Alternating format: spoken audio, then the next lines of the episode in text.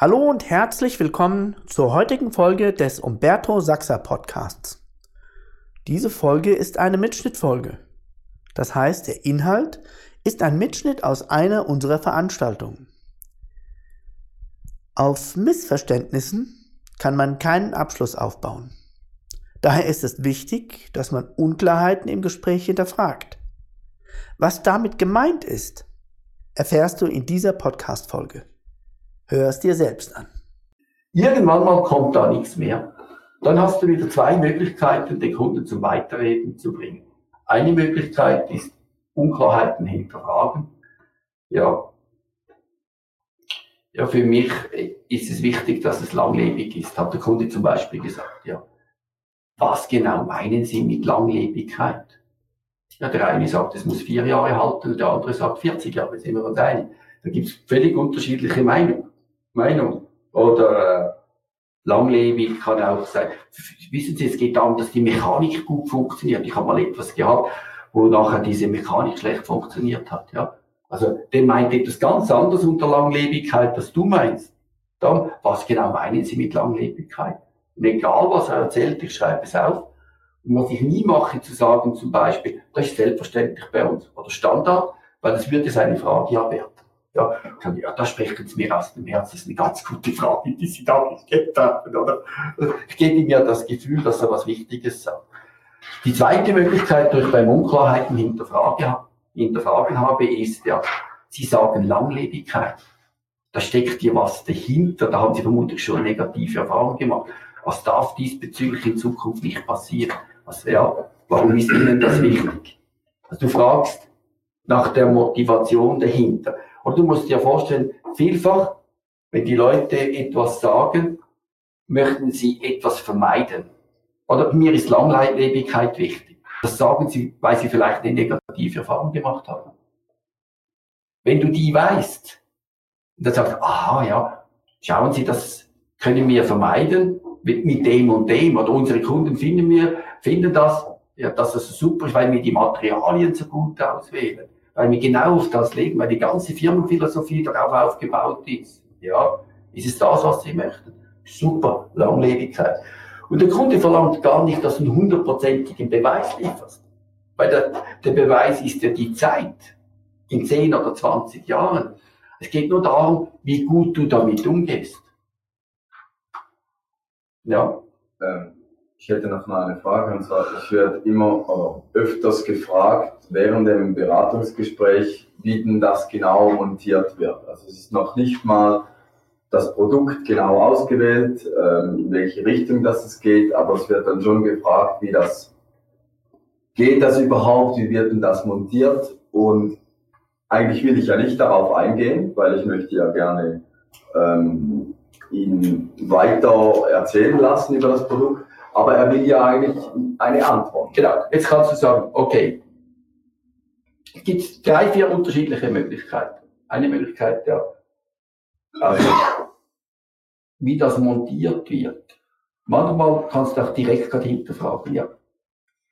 Ich merke, dass Sie die Frage stellen, da ist Ihnen was besonders wichtig diesbezüglich, ja. Was ist Ihnen diesbezüglich wichtig? Es soll nicht äh, kaputt gehen an, an dem Stahlgestell beispielsweise. Ja, das ist natürlich ärgerlich, wenn so was passiert, ja. Was haben Sie diesbezüglich schon Erfahrungen gemacht in der Vergangenheit, wo nicht passieren darf? Ja, mein, äh, der, der Ingenieur hat gesagt, da darf man nichts reinschrauben und äh, da ist mir wichtig, dass Sie da nichts. Also schreiben Sie da. Also nicht reinbauen. Nicht ja. reinbauen nicht reinschauen. Ist es Ihnen recht, wenn wir am Schluss die Lösung gefunden haben, dass wir diesen Punkt dann noch einmal kurz miteinander anschauen? Ja, das ist mir recht. Ja, super, habe ich so notiert. Okay würde ich gut finden, auf später verschieben. Und wenn er dann wiederkommt und sagt, ich will aber nicht, dass ihr reinbaut, wir können es aber nicht anders machen. Er ist überzeugt vom Produkt. Moment, machen wir mal diesen Fall. Diesen Fall hatten wir nämlich gestern noch gar nie durchgenommen. Was mache ich, wenn der Kunde etwas möchte, was nicht geht? Genau. Schaut das bei den Unterlagen an. Das ist auf der Seite.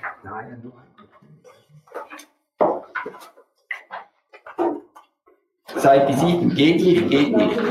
Bei Seite 20.7, geht nicht, geht nicht. Oder? Was, was?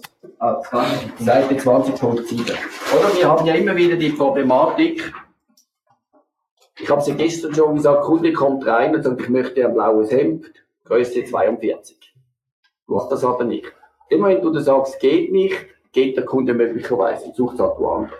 Genau. Eine ähnliche Situation haben wir, sagt, da dürfen Sie nicht reinbohren.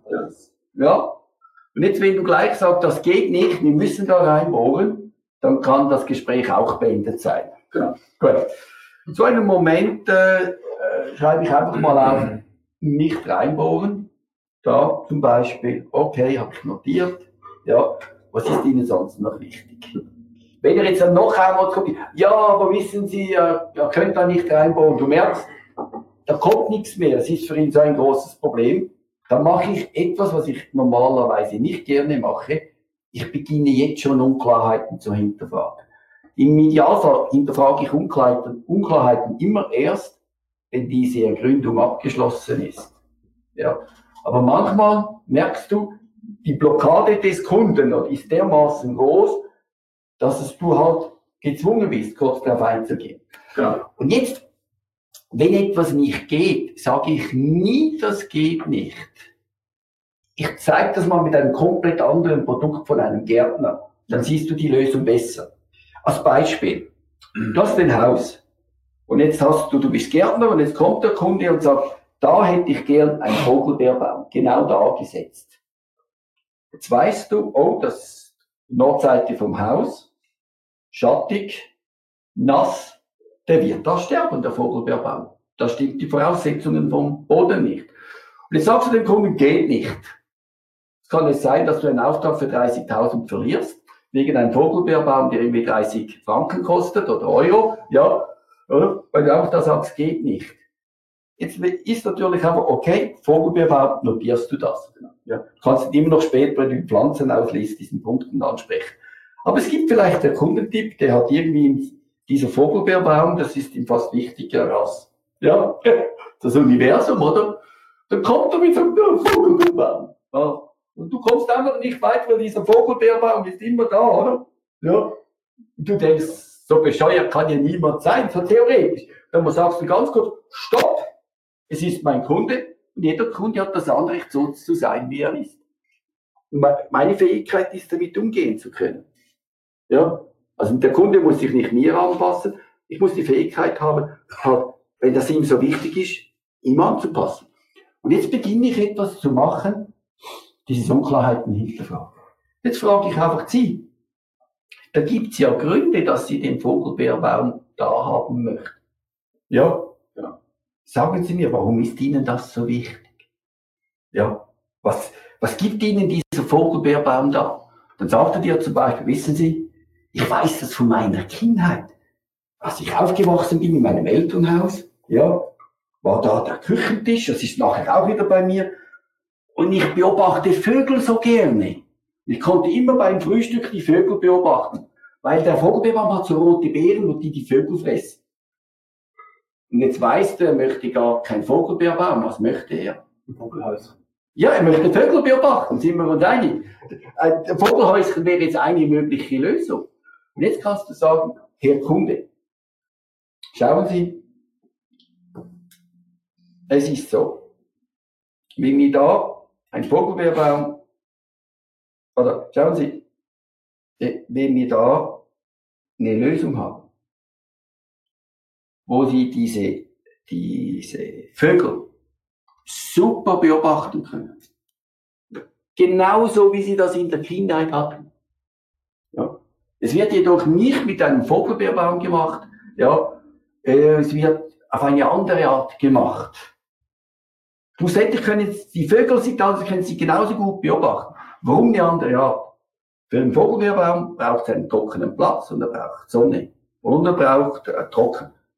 Nass, Schatten. Das heißt, jeder Gärtner, der ihn da setzt, weiß, in drei bis vier Jahren stirbt er. Und wenn er nicht stirbt, wird er nie so schön sein, dass er schöne Beeren hat und da die Vögel da sind. Wird nie erreicht. Nie da. Da nicht.